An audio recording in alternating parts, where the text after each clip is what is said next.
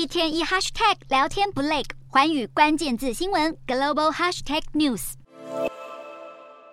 日前寻求与中国建交的洪都拉斯外长雷伊娜已经证实，在二十二日率团出访中国，商讨建交事宜。中国外交部随即声明欢迎，对我国火上加油。洪都拉斯当局声称会寻求与北京建立外交关系，是因为我国没有回应洪国要求提供的二十五亿美元金援，才转寻中国援助。日前有消息人士怀疑，洪都拉斯这项提议可能有北京在背后支持。而对于这样的说法，中国外交部一概否认。中国挖角我国友邦，高调宣扬。还加码补了一句，绝不承诺放弃使用武力，争取统一。超过八十年之久的邦交国，就因为狮子大开口不成，投怀中国，再度引起北京在国际上壮大势力的顾虑。就连美国国务卿布林肯都发声挺台。布林肯呼吁国际社会正式与台湾的发展合作，但是美国国会议员们可就没这么委婉。参议院外委会重量级议员卢比欧、梅南德兹等人都在第一时间狠批洪都拉斯听信威权，牺牲自己的主权和国安进行金钱外交，其中卢。比欧更直言，会要求华府确保俄中等国无法在中南美洲等地取得立足点。